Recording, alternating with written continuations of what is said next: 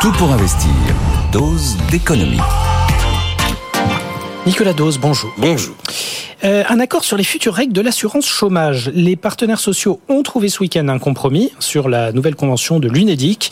Concrètement, qu'est-ce qui va changer? Il y en a un peu pour tout le monde. Il y a du côté salarié, côté patronat, c'est logique, c'est un compromis. Donc, euh, en fait, tout le monde a un peu gagné. Alors, euh, principal changement sur les conditions d'ouverture des droits. En théorie, un nouvel entrant sur le marché, euh, enfin sur le marché, un nouvel entrant à l'UNEDIC doit avoir validé six mois de travail dans les 24 derniers mois. Ce sera pas six mois, ce sera cinq mois. Et cette même règle d'ailleurs va s'appliquer pour les saisonniers.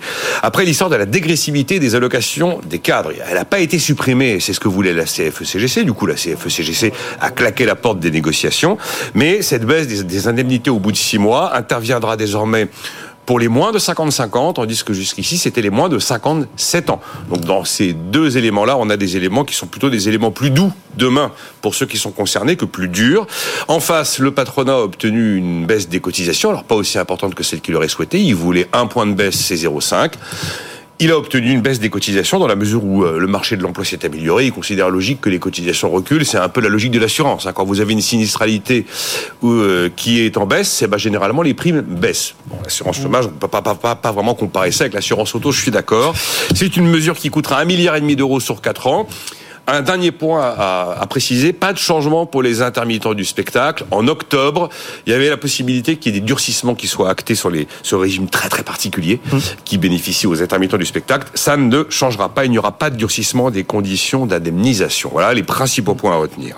Alors, l'accord UNEDIC prévoit aussi des mesures d'économie, parce qu'il faut quand même bien financer tout ça. Lesquelles? Alors, il y a trois mesures principales qu'il faut euh, retenir, et d'ailleurs qui sont là pour répondre à la lettre de cadrage que Matignon a transmise au début en disant, OK, si vous voulez avoir la main, très bien. Voici les éléments de départ.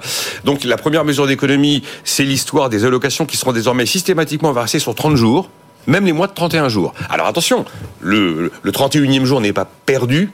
Seulement, il ne sera pas indemnisé au fil de l'eau, il sera indemnisé sous forme de rattrapage au moment de la fin des droits à l'assurance chômage et pas de oui. manière régulière. Ce qui veut dire que sur 4 ans, ça doit permettre une économie de 950 millions d'euros. Enfin, c'est une dépense qui existera, mais qui est repoussée oui, dans le temps. Prorogé. On est d'accord. Oui. Ensuite, il y a des effets d'aubaine assez nombreux. Quand on voit d'ailleurs le montant, on se dit qu'il y a peut-être quelque chose à faire. Des chômeurs qui décident de devenir créateurs d'entreprises, il y a un statut particulier au sein de l'assurance chômage. Et là, il y a pas mal d'effets d'aubaine, et donc il y a la volonté de les freiner pour 870 millions d'euros quand même d'économies en, en 4 ans, c'est quand même pas une petite somme. Oui. Après, on a un effet quasi mécanique. La réforme des retraites a repoussé l'âge légal de départ à la retraite à taux plein à 64 ans.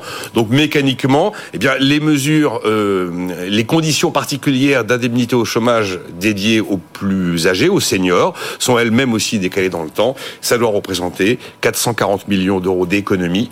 Euh, et encore une fois, sur 4 ans, c'est alors à horizon 2027. Voilà ce qui nous a été présenté. Et en tout cas, un compromis a été trouvé. Hein. Alors, euh, ce compromis, est-ce qu'il est définitif? Est-ce qu'il est gravé dans le marbre ou pas? Je pense qu'il va aller jusqu'au bout. Il faut la ratification des syndicats. Ils sont pas tous d'accord, mais ça devrait, il devrait y avoir suffisamment de monde qui signe pour que ce soit validé au niveau euh, des instances dirigeantes des syndicats. Après, la question, c'est de savoir si le gouvernement valide. Il va prendre sa lettre de cadrage, il va regarder le résultat du compromis. Objectivement, euh, la nouvelle convention, euh, elle, elle casse pas la baraque. Enfin, c'est pas quelque chose d'incroyable. Non Et on a la partie économique qui était attendue par Matignon. Donc, je pense que ce sera validé. En fait, ce qui était fondamental pour les partenaires sociaux, c'était de dire on est capable de s'entendre, d'arriver à un compromis, d'arriver à un accord, un accord dans les temps qui tient la lettre de cadrage qu'on nous avait signifiée. Parce que derrière, il y a quand même l'idée qu'ils veulent conserver le paritarisme dans la gestion des, des organismes sociaux et notamment l'assurance chômage. Il est notoire que depuis plusieurs années, il y a une volonté de l'exécutif qui n'est pas vraiment assumée, mais qui est quand même de reprendre la main petit à petit sur pas mal d'organismes paritaires, voire de nationaliser l'assurance chômage. La menace était là, pas d'accord, c'est l'État qui reprend la main. Donc là, en fait, c'est une manière d'asseoir le paritarisme en disant le paritarisme respire encore. Et on est toujours encore aujourd'hui, nous, partenaires sociaux, capables d'aboutir à des solutions. C'est ça le principal message à retenir. Plus, c'est toujours hyper technique, hein, les, les, les, éléments de convention UNEDIC. Mais voilà, l'idée, c'est le paritarisme à de l'avenir.